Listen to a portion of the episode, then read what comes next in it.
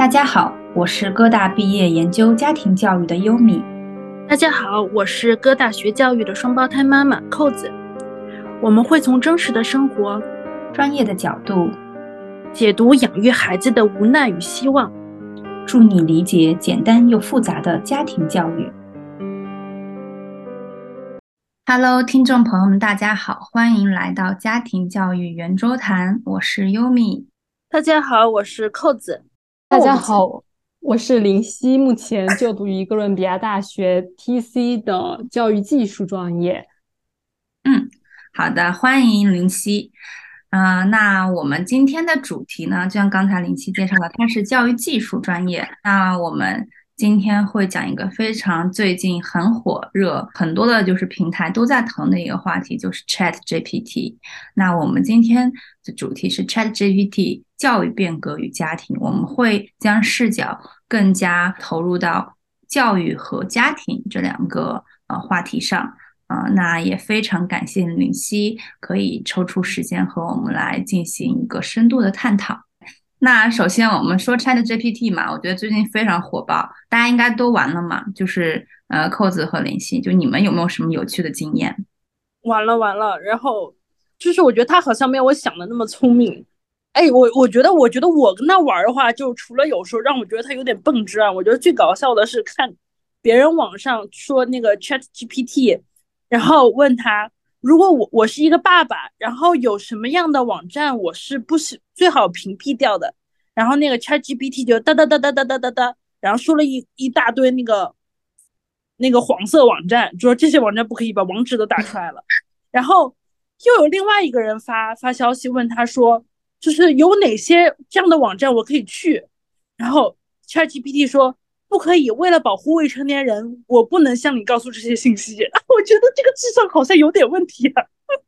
哈哈，的确是。那那林夕呢？对，其实我也玩过。然后除了刚刚扣子分享的那些，就是比较沙雕的一些经历和体验吧。但其实我觉得 Chat GPT 给我还是有带来一定的惊喜的。就是我之前可能想象中的像这种 AI 的。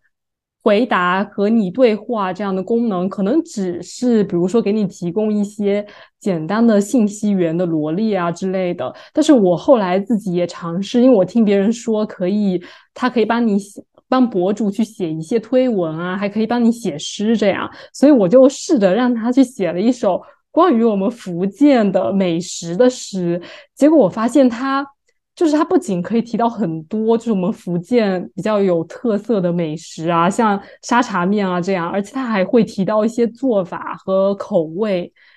而且最关键的是，他写出来的诗就真的挺像诗的，就是会有押韵之类的，所以我觉得他会比我们一般人，甚至是比很多学可能是学文学的人啊写出来的诗还要。更就质量更高一些，而且它的速度还非常快。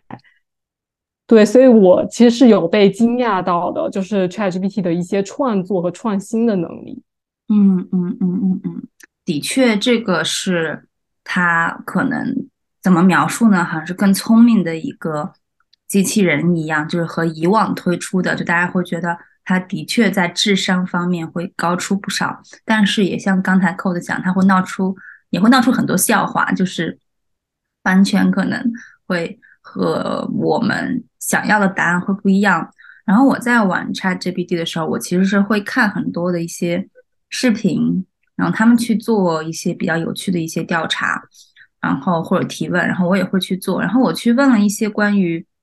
理工科类的，然后他的确会比较快速给到你答案。也问了一些人文类的，然后我觉得他人文类的就是。怎么讲呢？大家最近应该看过《流浪地球》，对不对？然后它里面特别像那个 Moss 的呃低质版吧，就是它会给你一些答案，然后让你觉得它稍微好像又很客客观，但是又有一点人情味。嗯，我记得我说问家庭教育相关的，我说孩子一定要啊爱父母嘛这样子的一个问题，然后 ChatGPT 它的回答就是说不一定哦。然后我当时觉得，诶，他竟然会就给出这个答案。然后他后面给答案就是说，那也是要依据父母要怎么样去对待和爱孩子，然后孩子其实是他有他的选择权的。就很多类似这样话，我记不太清吧。就当时看完就觉得他的这个思考其实是，就是听完会有一点安抚的作用。因为，嗯，我在做咨询嘛，然后我就看很多相关于咨询的一些答案，就是虽然不能说它完全可以替代咨询师，但是他给出的某些答案，我觉得是会当即可能，呃，需要的那个人可能他会有一定的就是抚慰作用。对，我觉得 Chat GPT。嗯，还是比我以往用过的任何一个就是 AI 技术要更加的惊艳，但是它可能对于我们期待那种高人工智能可能还差那么一点。就是你看他的回答，感觉有些人情味，但又有些机器味，有点安抚，但是又能感觉出那种程序化的痕迹，还挺有意思的，我觉得。但是我觉得潜力还是巨大的吧，我看起来。对对。是的，好，那我们其实今天主要讨论的一个呃主题的着重点是在教育变革还有家庭上。那我们知道，自从 ChatGPT 问世以来，科技界就是都是纷纷就是要效仿，然后要推出一系列的竞品。但是我们发现，教育界它是其实受到了惊吓的。比如说，纽约市的一个教育呃网，它。已经宣布是不能再去使用，就尤其他们的就是学校内。然后呢，还有美国教授发现，嗯，全班做出呃最棒的作业是 ChatGPT 写的，当然这也是个例啊。那小曼林夕，就是从专业的呃你在学习教育技术的这个角度来看，你觉得 AI 像 ChatGPT 的普及对于教育到底会有什么样子的影响呢？嗯，我觉得。它肯定能反方向去推动教育技术以及教育界的整体的变革吧。嗯，我觉得可以分成以下几个方面去考虑，就是因为 AI 的发展，它可以代替掉很多比较，比如说简单的一些问答的回答，就是像那种偏死板性的教学啊，或者是直接是。嗯，考察你非常基础性知识的这些教学，应该已经达不到我们想让我们孩子就是成长为未来精英的这么一个效果。所以，我觉得首先就是我们可能会被它 AI 这种高科技改变的是，现在教育需要培养什么样人才这个方面的问题，我们需要对它进行一个更新的思考吧。就是我觉得可能未来的教育。需要培养的不应该只是会考试、会考高分的学生，而是应该会有自己的想法，并且能够独立思考，而且会创新的学生。而且未来，因为 AI 是一个非常强大的技术嘛，所以我们不可能无视它的存在。所以，我觉得未来的教育应该更好的去引导学生和教师去和 AI。更好的共存吧，就是能够更好的利用 AI 来帮助自己学习，同时也帮助老师进行更高效和有针对性的教学。对，我会相信啊，就是我也相信 AI 的存在会去反推教育的，就是因为你啊，就是从功利的角度看，虽然我并不完全认同啊，就是你看教育的目的会有很多角度，就从一个社会的功利的目的的话，就教育最后是要培养一个能够在社会上。比较好的劳动力的，是能够适应这个社会的，是应该能够创造性的东西的。就是如果 AI 存在，它必然要去改造你的那个，改造你的生呃，改造你的生活的话，那你学的很多东西就开始变得没有意义了。但是我觉得一个，我看到一个很大的难点，就是你从社会的角度，你好像看得很清晰，教育一定要被改变，但是你再反推到我们现在教育现实，你又会有点。悲哀吧，就是你的应试教育就在这儿，然后你好像期望它有多大的变革，这么多年说要变革，好像也没有变革太多，所以我就感觉中间好像还有个巨大的 gap，有个巨大的差距，好像还要得去弥合它。然后这个差距在哪里？怎么改变？我们也得再去思考思考。但是不管怎么样，我还是很认同的。如果学校里面现在不做出很大改变的话，有一天可能会被逼着有个更大的改变，在某个地方变成一个。炸破口吧，我觉得还有一个就是 ChatGPT，它现在这个样子，它还要再努力哦。是的，是的。好，我觉得刚才大家说的一个点，我听下来我记忆特别有深，就是刚才林七所讲的，我们到底因为这样子技术，那教育想要去呃去迎合它，或者是去研究它，就是都会作用在我们到底想要在将来培养什么样子的人才。然后这个其实也是一个非常重要的信号吧，给给到教育界。那我们可能给听众朋友们再从头来解释一下，到底什么是 Chat GPT。可能我首先来看一下，就是就是以百就是百科上面是怎么介绍 Chat GPT 啊，然后大家再来补充一下，介绍一下。那 Chat GPT 它直译到中文，它叫聊天生成型预训练变换模型，这个还蛮长的。就是因为它本身就是呃比较长嘛，它叫 Chat Generative Pre-trained Transformer，所以它会比较长。那它是由 OpenAI 开发的一个人工智能聊天机器人程序。就是聊天这个词，感觉就是好像把它轻松和娱乐化。然后那是二零二二年的十一月推出的。那它简单就是说会以文字的方式进行互动。那看其他的小伙伴有没有什么想补充的？就对于 Chat GPT 的介绍，嗯，我想补充一下，就是我自己是怎么看待这个 Chat GPT 的？就是在刚刚 Umi 介绍的这个基础之上吧，我其实自己一开始在了解它之后，会把它就是想象成一种更高级的谷歌搜索的形式。所以为什么我会说它会更高级呢？因为我觉得它不是像谷歌搜索那样，就是它你问它问题，然后它会给你抛出一堆的信息源，然后你需要你自己去一个一个点开，然后去整合信息。但是 Chat GPT 它可以就以对话的形式，非常结构化的形式来给你呈现信息。然后我有的时候就会感觉它很像，它其实很像我们人在。考试的时候去答题的这么一个行为，就是因为答题的时候，你不仅要知道这道题它涉及了哪些知识点嘛，然后你还要用你自己的逻辑啊，还有你的理解和思考，把这些知识点串在一起。所以最后 Chat GPT 给出的答案会是一个非常完整而且具有逻辑性的答案。我觉得这个是就是会比谷歌搜索要高端很多的。嗯嗯嗯。呃，我想接着林夕下面说，我觉得他，我也同意你跟我的对他那感受特别一致，我对他的感受也是那种高端的谷歌搜索，但是特别奇特的是，它和谷歌搜索有优势的地方，有的时候也正是它有弊端的地方。就举个例子，比如说你谷歌搜索你去搜的时候，它会给你很多的信息源，然后如果说你本身是有些判断力的话。你看到那个信息源，你就知道哪个是可靠的，哪个是不那么靠谱的。你的大脑会帮你直接筛掉一部分。然后，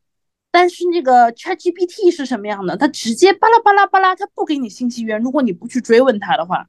它就直接把你成串的、很有看似有逻辑性的给它列出来。就如果说你全部接受它的话。其实是有危险的，因为我曾经问过 ChatGPT 一个问题，就我 Chat ChatGPT 给我的就是，呃，信心满满的胡说八道。我就是，然后我就被他惹恼了，我就有点生气，我就问他，就其中有个关键信息，你这个信息是从哪里来的？我就去追问他信息源了，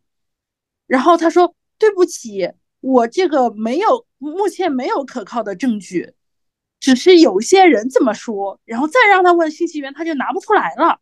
所以就是 ChatGPT 里面，它比谷歌搜索的地方好，它帮你直接组织组织出了语言。但是它的问题就是，它可能信口雌黄，这个东西就很大人郁闷。就如果说你本身没有这方面知识储备的话，你很可能就被 ChatGPT 给骗了。我这是还挺大的问题，我感觉。哦，对，它还有另外一个缺陷，就是谷歌搜索是实时的。你是有很多最新的，刚才 ChatGPT 里面那个 P，它就是预生成，所以目前为止 ChatGPT 的数据只更新到二零二一年，就导致它中间和你可能会有两年的差距。但是两年的差距，知识大爆炸里面还是有很大内容的。是的，我我刚才听完，对我觉得我很赞同扣子所讲，就它的这个信息来源还有它的实时性，其实还。没有那么好，就有待于去发展。但是我刚才听到林夕所讲的，就是很像做题，然后我瞬间就觉得，对，特别像，就 Chat GPT 是那个那个机器人是做题的那个人。然后我觉得他的那种模式就特别像我们所受到的这个教育，就是给你一个问题，然后留一大片空白，然后等你去作答。就是我觉得它对于很多应试的一些题目或者怎么样，我觉得它都可以给到，我觉得是很准确的一些答案。就是因为我们的很多的，就是教育的一些题目来说，或者考试也好，它都大部分其实是。呃，非常有迹可循的，所以我目前知道，应该 ChatGPT 是在我们国内是没有办法使用吧？准确说，要使用一些手段才能使用。对对对对，所以所以我还很好奇，就是像国内我看，呃，腾讯啊，或者说阿里啊，他们都说也需要去制，想要去模仿同样的，但是我觉得这个信息，如果他们制作出一个同样，那它这个机器人是隔绝。很多其他的信息嘛，我觉得还挺好奇的。对，好，那我们刚才其实聊到，就大家已经也讲到，就关于这个 ChatGPT 的一些缺陷了。那大家觉得它擅长什么呢？哇，我觉得它太擅长信息搜索了。嗯，然后它可以帮你快速的，我觉得速度绝对是它的优势，可以帮你快速的给你想要的信息。就是快速的帮你拿出来，然后你查查阅你想要的东西变得特别特别的方便。然后还有另外一个很惊艳的，就是就是程序，他写写程序这件事情，哇，太牛了！就你感觉自己如果当个程序员的话，生活一下被简便了。对，这也意味着现在不是美国一很多开始裁员了吗？裁程序员没用了呀，就有这个东西，对。对，就感觉你只要会读代码，你就可以懂一些基本原理，然后你就可以用它了，你就可以完成自己原来干不了的很多事情。我有，我觉得就这这个东西实在太突破性了。嗯哼，对，就是我也有问过一些就是会写代码的朋友吧，就他们会说，ChatGPT 它可以给你搭出一个大概的框架，就是如果你。不要求那么精细或者写的非常精简的代码的话，其实它就就大概可以用了。但是他们可能如果要追求一些其他的什么东西，更让那个代码看上去更精简的话，可能他们自己就要稍微做一些修改。哎，我觉得这就很像那个写作了，就是如果你只是要最简单的初级写作的话，ChatGPT 就都干掉了，除非你是那种专家级的，然后你才不会被取代。对对，是这样子的。就就比如说，我们之前说有一个啊，说教授说他写出来的论文是获得了满分。其实我还是挺好奇，他这是什么论文？如果说是理工科类的一些，呃，或者是地理这方面，可能他会更多客观描述现实的话，就是你问 ChatGPT 越细节，它其实可能给出的这个答案也会比较让人信服吧。然后我就看网上 很多的一些视频，就是去试验他们去怎么样说去写论文，然后有的就会好像写的特别糟糕，呃，可能有关人文类的一些描述吧，就会很糟糕。但是他可能描述一个，比如说你来描述一下，写一篇关于北极的气候变化的论文，那他写出来就就完全 OK，他的论证论据其实已经是嗯都有了。如果你光看这一点的话，就是也是。可能擅长一些领域，然后可能不太擅长一些领域吧。那个我补充一下，就是从一个理科的角度，就是你刚才那个问题是描述性的，就是你问他现状是什么样子，我完全相信 Chat GPT 能做到这一点。但是根据我之前学理科的经验，我们会去用实验，然后用实验数据处理完了之后，再去重新去描述那个现象，再去看它的时候，有时候就没用了。Chat GPT 完成这件事儿，批判性的、预测性的。然后创新性的他肯定做不到，就是我们一般情况下是会得出一个新的结果，用这个结果去重新验证之前的理论，哪些理论要更新的。我觉得 Chat GPT 做不到，所以我觉得就是，而且我也试过让 Chat GPT 写一个写个东西，它目前不擅长写长论文，我觉得肯定是目前用 Chat GPT 写文章，你顶多是，呃，你自己有一个，它顶多帮你列个逻辑框架。然后你再去整理这个逻辑框架，然后自己再跟着问题，让他去帮你这个做一个搜索和语言整理的工作，也许可以。但让他去做批判性呢，他绝对做不到。嗯，他这个很弱，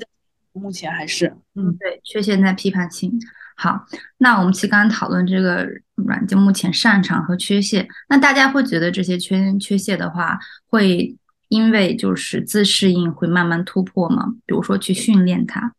我觉得肯定会通过，就是自适应去锻炼它的模型啊，还有增加它的训练数据，都会让它慢慢的就变得更加灵活吧。因为它本来自适应这个技术就是可以让。AI 的模型自动去适应不同的可能是环境啊，或者是不同的任务，这样。所以只要你不断的去更新它的训练数据，然后让它持续的去学习更多的内容，然后增加训练数据的多样性，让它涉及更多的主题和不同的领域，这样，我觉得它就可以，它的模型就可以慢慢被优化，然后到最后就会越来越灵活。嗯嗯嗯。那这样听下来，大家觉得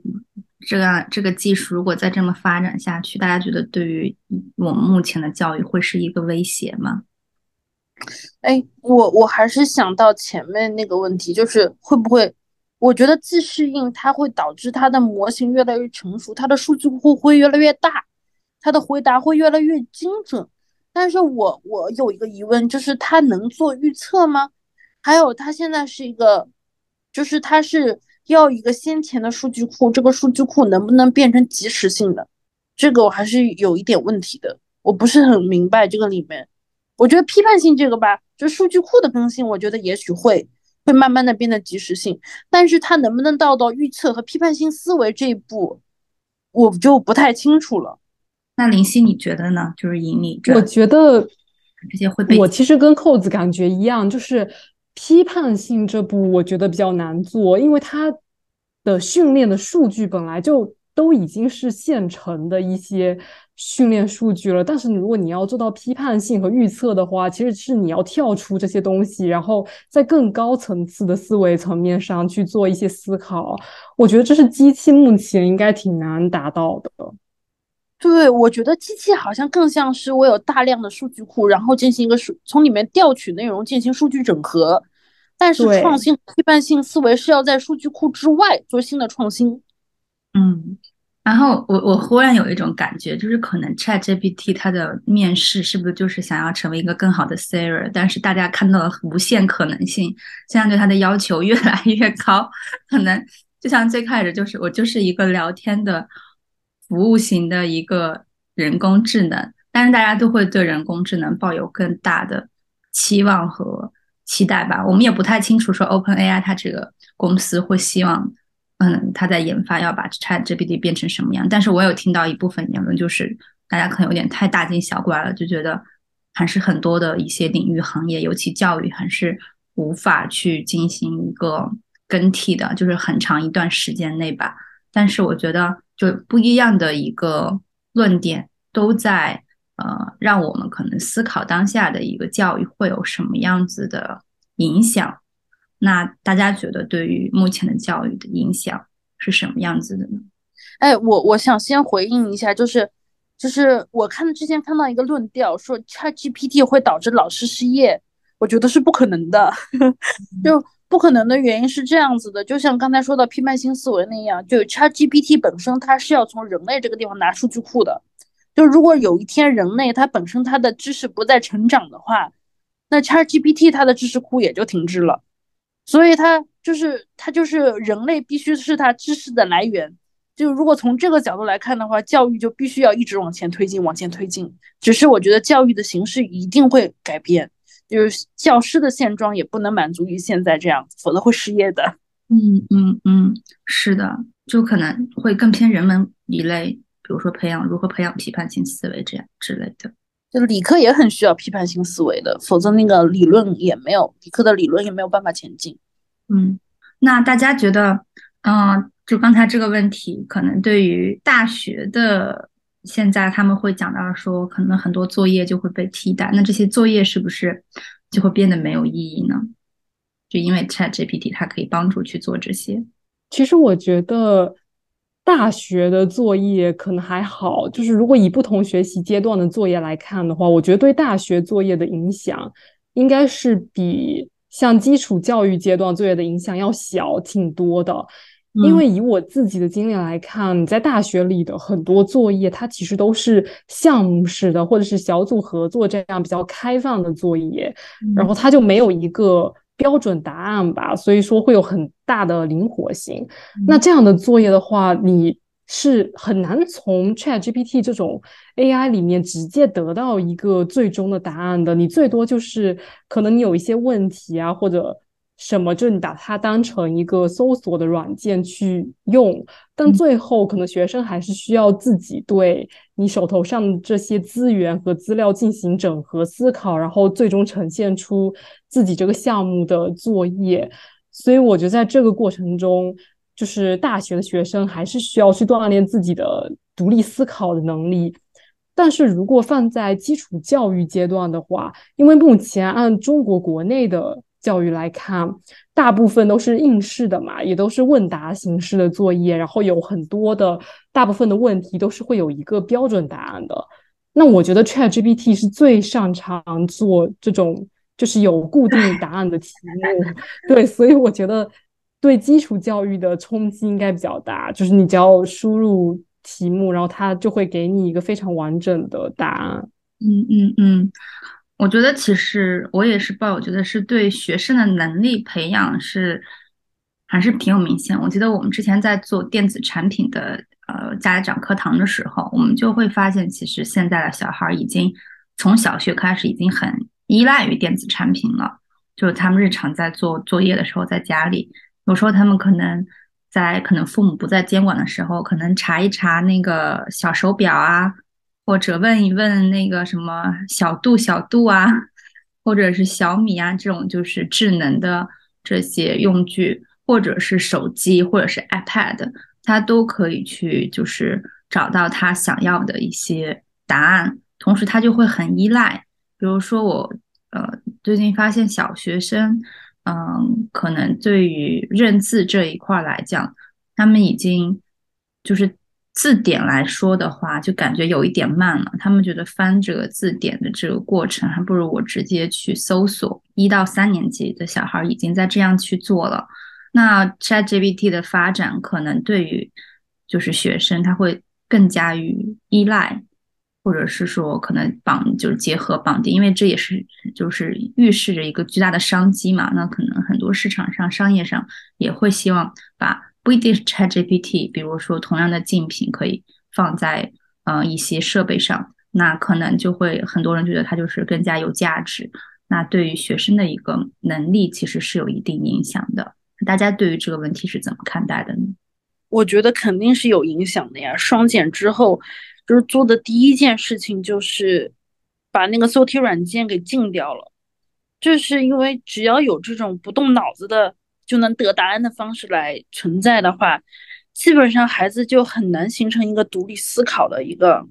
习惯。就是说那些答案是固定答案嘛？哎，我觉得就我先先分两批说吧。就那些答案是固定答案的时候，即使它是一个固定答案，它不是一个开放性的答案，就是你那个思考的过程也是一个锻炼。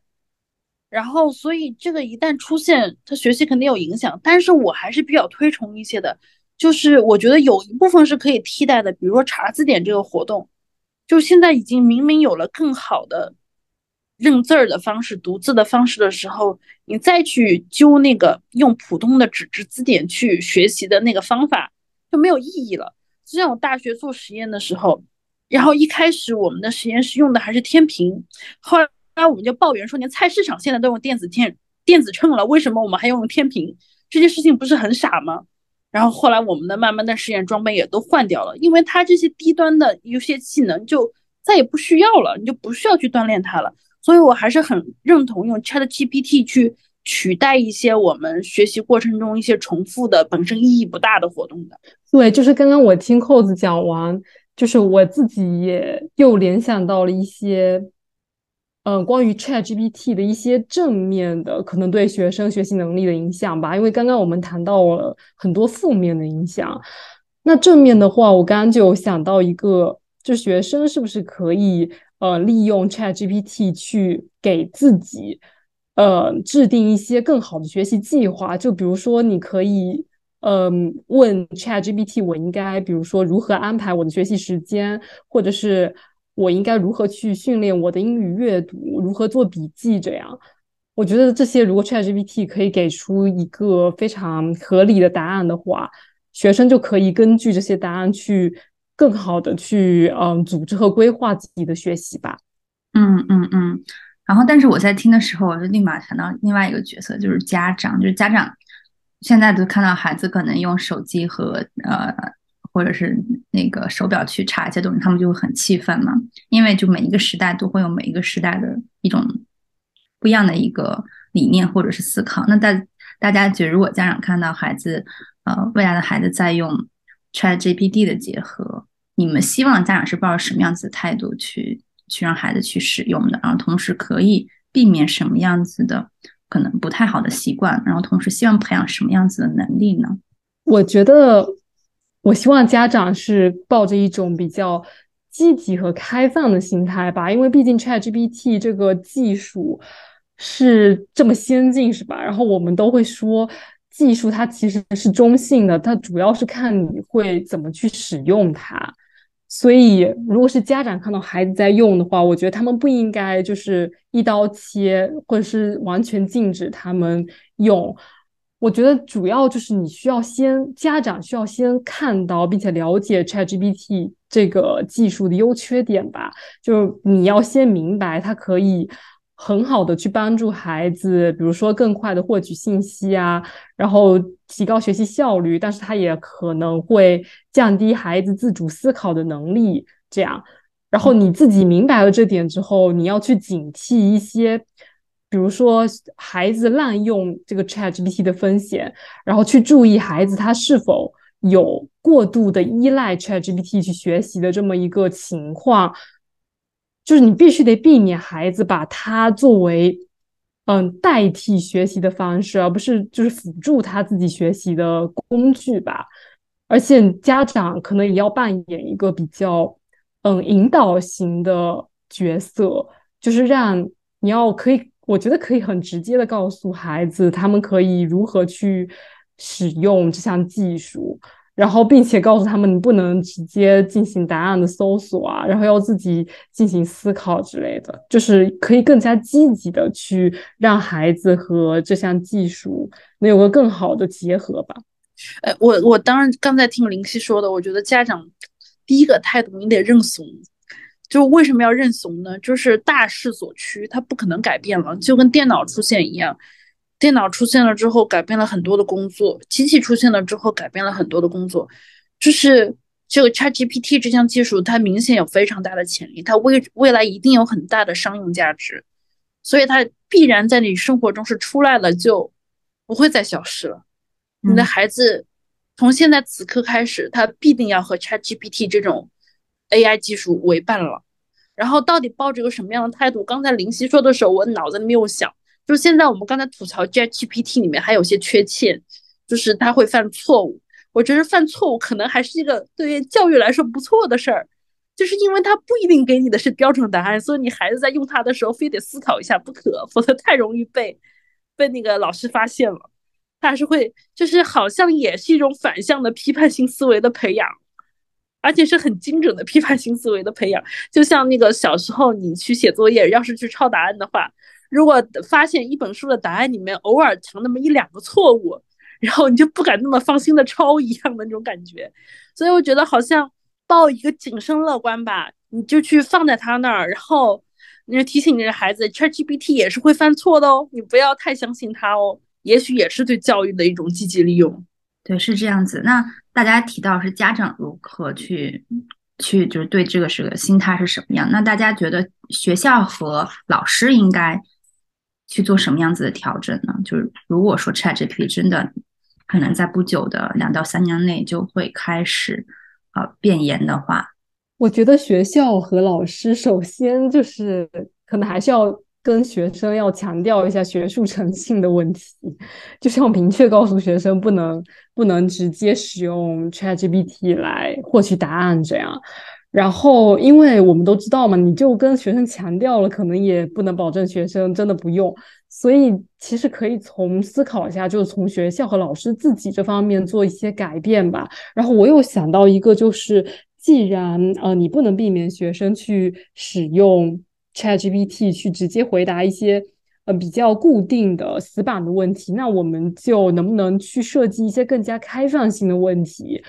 呃，来给学生去做，就是像一些像课程项目啊这样来鼓励学生进行一些思考和创新吧，就是他们是没有办法直接从 ChatGPT 上获取答案的这种。对，然后老师也可以去教学生如何更加合理、科学的使用吧。就比如说，告诉学生，你可以用它来查一些基础的资料，然后你可以用它来帮助你制定你的学习计划等等。嗯，我我觉得我是我很同意那个林夕刚才说的，就是有些就是我们得调改变一些问题了，得跟。开放性的问题，做 ChatGPT 不善于干的事儿，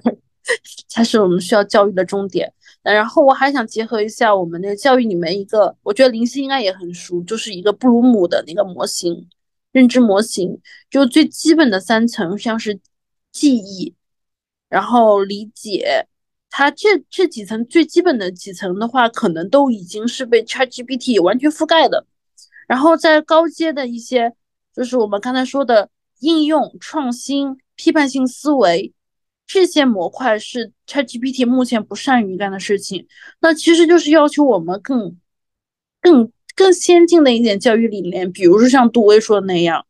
在真实的社会中实行。因为 AI 它不会呀，它现在还没有那么强的实践能力，然后它现在也没有那么强的创新能力。就你得从反推过去，从高阶思维，然后去巩固现有的知识，把那个 AI 作为一个可以调用的知识库。从这个角度来看，可能更适应我们未来的一些教育。但是这个带来的可能就是整个学校的教育模式都要发生变化，就是更少的去强强调记忆背诵，当然也是需要的，但是不能放放那么多的重点了。嗯嗯，学校和老师他需要进行。一定的这个调整和对付，但是我呃比较担忧的一个点就是我们的目前的一个教育的系统或者体制，它其实是要改还是不是小改？我觉得 是一个大改，就是大家是否觉得是否现实？就是可能完全禁止 ChatGPT 的出现，是不是会更加轻松？当然，它不会是一个明面上的一个，就是就肯定是不会让你去使用。但是你要完全改变目前的一种，比如说我们已经延续了这么久，那高考它就是需要应试的一些考试的技巧。那如果完全改变的话，其实有也是一个比较嗯比较艰难的过程呢。我觉得其实，哎呦，他我们学学校里面现在有一点就不让带手机，就是光是不让带手机这一点，他就让 ChatGPT 进不了校园。就是一个是那个不让带手机，一个是超长的在校时间，这就已经导致了 ChatGPT 它进不了大部分学生的正常学习生活。这种推动很难，它真正需要推动的是从社会层面来看，它如果不推动的话，未来我们的人才竞争力会在国际上越来越弱，这才是它可能会推动的一个点。嗯，对我很认同。那嗯，我们其实刚才其实已经就讲到，就是我目前的一个教育形态需要对应这样新的技术的出现去进行相对的变革。当然，肯定是会有一些困难的，但是我们不得不承认，是我们希望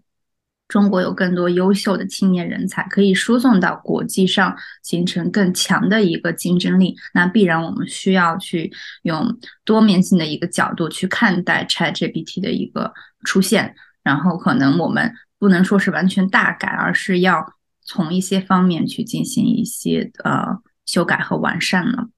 好，那现在我们最后可能会讨论一个问题，就是对于孩子，就是学生长远的发展来讲，目前家长会在一个家庭当中，可能他们最关心的就是因为呃 AI 的这个出现，人工智能，那很多工作可能将来就会被取代。那嗯，尤其像数据分析师这样，我就想到，比如说我之前是会计专业的，我就觉得这个非常容易被取代，因为我感觉我就是在做着机器人的工作去处理数据。那有一个更好的人工智能的话，它可能会比我更快。比如说我需要十个小时，它可能需要一个小时就完成。那这样子一个工种可能就会被替代。那从这个角度来讲，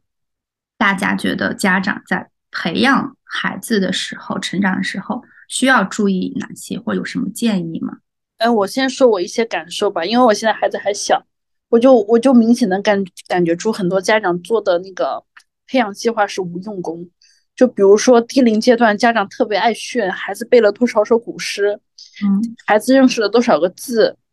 嗯就是我我就是计算这个事情，你还还勉勉强能算吧，所以是对逻辑能力、数理逻逻辑能力的一个培养，勉强算吧啊，就是还看你怎么培养。但是你在炫耀背古诗和那个认字儿的时候，哎呦，你现在想想有什么意义呢？这个 AI 它要不了几秒钟全干了。你在脑子里面装了那么多东西，记忆力再好又如何？就是瞬间被 ChatGPT 秒掉。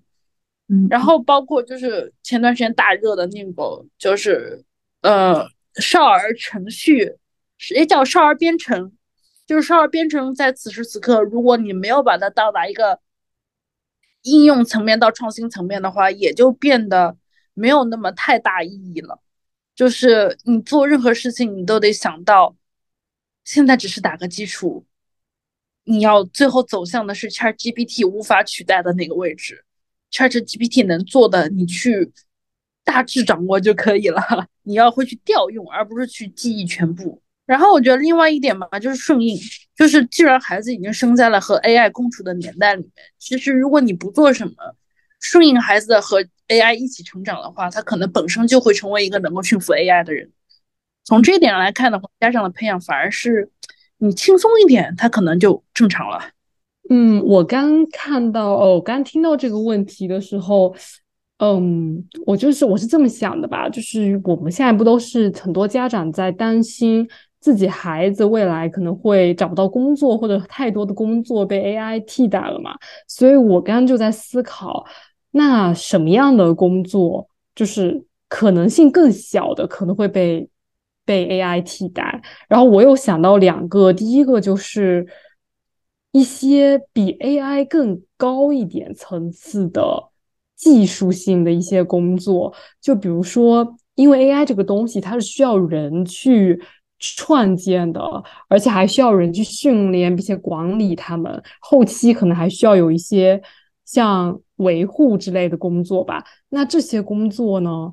嗯，可能就不那么容易被替代。然后这些工作涉及到的技能，可能又是像一 STEM 技能那样，就是科学技术啊，然后和数学相关的这些技能。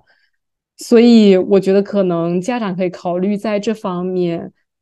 对孩子可以多进行一些培养。然后另外第二个呢，就除了高技术的这种技能以外，还有一个我觉得是肯定很难被替代的，就是需要。在这份工作中，它是需要人类之间的一个互动，并且需要人的一些像同理心啊、创造力、价值、还有同情心这些。嗯，对。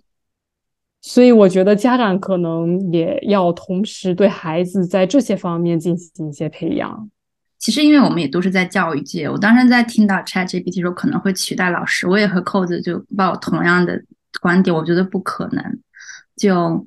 嗯，这个也就是老师的这种言传身教，还有这种价值观念，还有这种情绪感受，还有说专业的这种，呃，这种知识理论，其实它就像刚才林夕讲，就人与人之间这种互动，嗯，是必须需要人去完成的。那 AI 它始终它是一个工具，那虽然可能很多的呃。工作种类也许会被替代，对，但是可能像那些刚才大家所说的这些类型的工作，呃，还是暂时没有办法去替代的。我觉得也可以值得家长好好去思考一下，呃，目前自己的一个教育理念是否要进行一些改善。就是我觉得它是一次，嗯，也不能说是完全好像特别厉害的工业革命嘛，但是它其实这个出现，我觉得也是最近。我在哪看到都是关于 ChatGPT 的讨论，证明它是一次非常触动人心的一种科技革命吧。啊，那我们这一期的主题关于 ChatGPT 教育变革与家庭就到这里。那最后希望每一位嘉宾可以呃说一句话来总结，或者是给我们的听众朋友一个寄语，嗯，我觉得就是 AI 来了，可能需要重新定义人是什么，嗯，然后也要定义我们孩子的未来。好的，谢谢扣子。我想说的是，当我们看到像 ChatGPT 这么强大的一个技术出现的时候，首先要做的不是去惧怕它，或者是排斥它，而应该要去接受它，并且去思考怎么样能够更加合理的，呃，把它用到我们自己的学习和生活中，让他们来助力我们的成长。谢谢林夕，然后希望今天倾听我们的观众、听众朋友们，嗯，可以，嗯，给你们的这个理念或者是生活带来一些改改善吧。好的，那我们本期的主题播客就到这里了。喜欢的朋友记得要订阅我们，然后我们下一期再见，然后大家拜拜，拜拜，拜拜。